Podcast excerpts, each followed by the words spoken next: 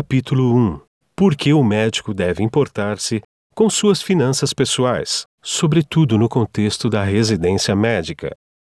Nós, profissionais da medicina, começamos nossas carreiras com honorários maiores dos que recém-graduados de outros cursos, e o aumento repentino do poder aquisitivo em relação ao período em que estávamos na graduação, para alguns que não têm educação financeira, funciona como um verdadeiro fator de risco para que problemas no que diz respeito às finanças pessoais e escolhas de vida aconteçam. Enquanto recém-formados de outras profissões costumam ter um acréscimo sólido nos ganhos à medida que os anos passam, até uma tendência de platô quando se compara como assalariados, nós, médicos, sofremos consideráveis oscilações de rendimentos. Algumas dessas são previsíveis, como acontece durante o período de residência médica, outras não, na ocasião de aceites de ofertas adicionais de trabalho, como plantões extras,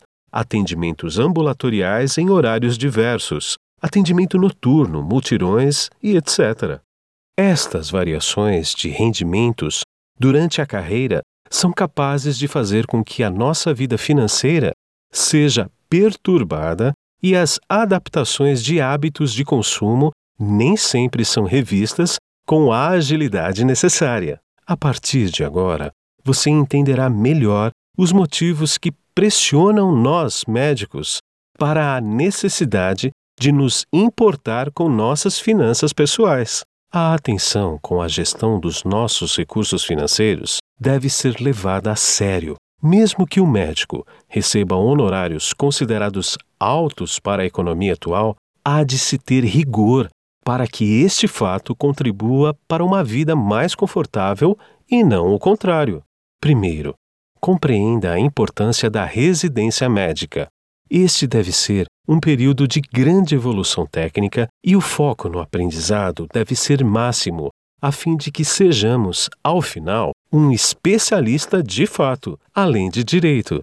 Durante a residência, recebemos uma bolsa livre de imposto de renda, que hoje tem um valor de R$ 3.330,43 por mês, o que pode ser considerado um valor compatível com a realidade de outros recém-egressos do ensino superior. A maioria dos profissionais que concluíram graduação nos anos de 2016 e 2017, segundo o estudo do Sindicato das Mantenedoras de Ensino Superior, SEMESP, recebem salário inferior a 3 mil reais por mês.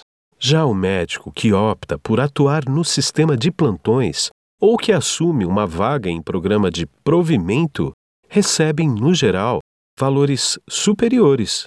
O programa Mais Médicos para o Brasil, PMMB, oferece uma bolsa de R$ 12.386,50 por mês, valor atualizado em janeiro de 2019.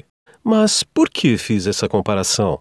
Em linhas gerais, o médico que começa sua carreira por meio de plantões ou pelo PMMB, pode começar a ter resistência em baixar o padrão de consumo no momento da residência. O médico que decide entrar em uma residência médica precisa ter suas finanças organizadas, a fim de conseguir se manter nos estudos sem comprometer sua vida pessoal pela necessidade de trabalho excessivo e adicional fora do ambiente da residência médica. O médico com perspectiva de cursar residência ou já na residência médica precisa pensar em como organizar suas finanças, selecionando quando possível ou, de preferência, evitando entrar em dívidas altas que precisarão ser quitadas em muitos anos. Isso inclui carros, apartamentos ou mesmo itens supérfluos de alto preço comercial, como joias ou equipamentos tecnológicos. O planejamento financeiro deve ser um dos pontos a serem pensados na hora de inserir como meta a entrada em um programa de residência médica. Em alguns casos, os colegas médicos percebem tarde demais a diminuição do poder de compra e precisam trabalhar em diversos empregos ao mesmo tempo para quitar as dívidas. Esta situação é frequente e altamente prevenível com, mais uma vez, planejamento e educação financeira. A necessidade de plantões extras ou outros trabalhos em busca de renda complementar à bolsa de residência médica para sanar dívidas e compromissos reduz o desempenho acadêmico e a parte que cabe ao residente para que tenha uma formação de excelência fica em segundo plano. Tornar-se um médico especialista é um objetivo para muitos dos recém-formados, e a melhor forma de fazer isso é através da residência médica, segundo classifica a Associação Médica Brasileira, AMB. Os programas de residência médica podem durar de 2 a 5 anos, a depender da área escolhida. Segundo informações do Conselho Federal de Medicina, CFM, de 2018, o número de vagas autorizadas de residência médica para R1 são 22.432 das quais 5.933 não foram ocupadas. Em 2016, foram registrados nos CRMs 18.753 novos médicos. A oferta para R1 atualmente é superior à quantidade de recém-formados, pelo menos até os dados liberados até a publicação deste audiobook.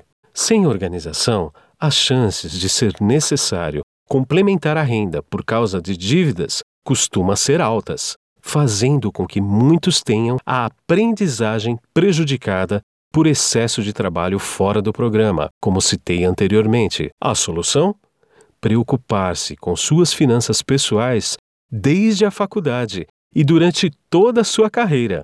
Separei algumas recomendações.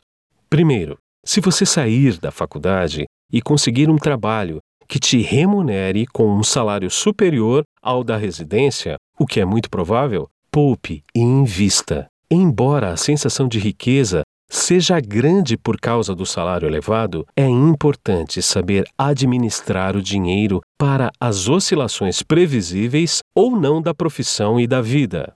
Segundo, busque viver com menos. Além de poupar, é importante saber que esse não é o momento de endividar-se. Evite ao máximo contas que demorarão para serem quitadas. Já basta o FIES, para muitos, não é? Terceiro, a residência médica bem aproveitada é aquela vivida em sua plenitude. Tente viver com a sua bolsa oferecida pelo programa, mesmo que você ainda não trabalhe em outro lugar.